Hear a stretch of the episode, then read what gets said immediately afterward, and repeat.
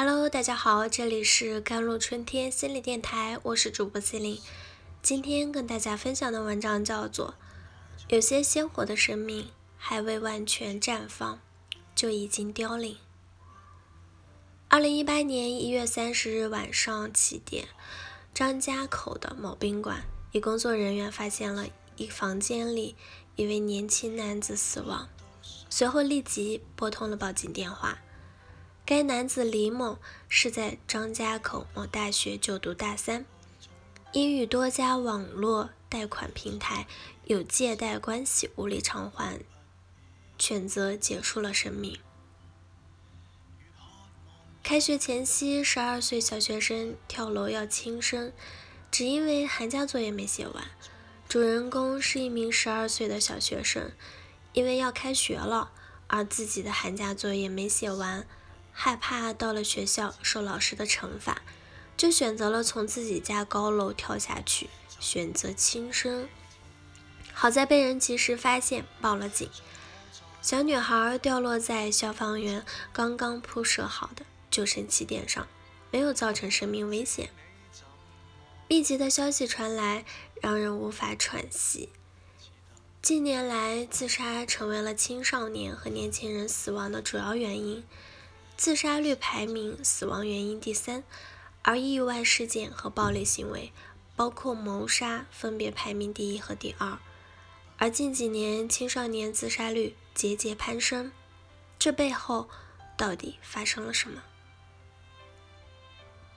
通常来说，自杀如果发生在青少年时期，则更有可能。年年龄更大，而不是更小的时候。然而，我们也看到，现在青少年自杀具有年轻化现象，具有自杀行为的孩子年龄一天比一天小。但总体来说，大学生的自杀率是非大学同龄人以及年龄更小的青少年概率的两倍。为什么有些青少年会自杀呢？这个问题没有单一的答案。然而，许多理论已经被提出，并且也对青少年自杀原因背后提出了各自的理解。精神分析认为，自杀不仅是自我毁灭，而且是一种针对他人的破坏性行为。受害者可能会为了惩罚其他人而做出自杀的行为，有时候这种行为是一种表达：看看你对我做了什么。现在我哭了，你让我哭了。其行为共同的目标是以前的恋人和父母。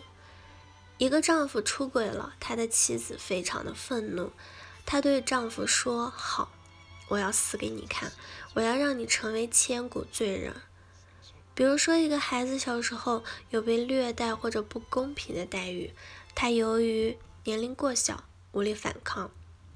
那在他心里可能就会形成一种想法，我只能逆来顺受。那么在他年龄大一点的时候，即使他有力量了，但依旧相信之前的想法，无论怎么反抗都是没用的。于是他会继续对外界选择逆来顺受的应对方式。近年来，大量的努力都是针对自杀防御的。自杀预防可以分为两种。这些一预防措施，二危机干预措施。一般的预防措施包括有效的对孩子和青少年自尊的培养，适度的学业压力，父母的鼓励和支持，帮助青少年克服抑郁，发现应对积极进取的冲动的方法，发展应对习得性无助的方法等等。那危机干预促使了多地自杀和危机干预中心的建立。许多城市和大型社区对这些中心都有热线，训练有素的志愿者每天二十四小时会接听电话，专业的精神科医生和临床心理学家团队会支持和培训志愿者。另外，如果您发现自己的孩子最近特别沮丧或似乎想自杀，那么真的应该认真考虑寻求专业的心理咨询或者医院的帮助。与自杀倾向相关的一些信号，有自杀的念头、言语甚至是尝试。二、社交退缩，不愿意进行社交。三、生活和工作、学业受影响，学习成绩下降。四、与父母和家庭疏远。五、长期的抑郁。每一个信号，他们都是在传达一个声音：我需要帮助。对帮助的呼喊不应被忽视。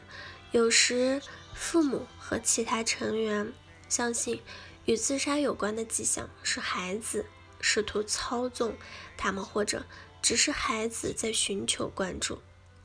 然而，即使是这样，这种操纵行为本身也是有一个信号，表明青少年有问题，并且在调整方面有问题。这样的青少年需要帮助，才能找到更成熟的应对生活方式。所以，不管孩子的意图如何，父母一看到孩子有这些信号，第一时间应该到医院及专业的心理机构寻求专业的帮助。好了，以上就是今天的节目内容了。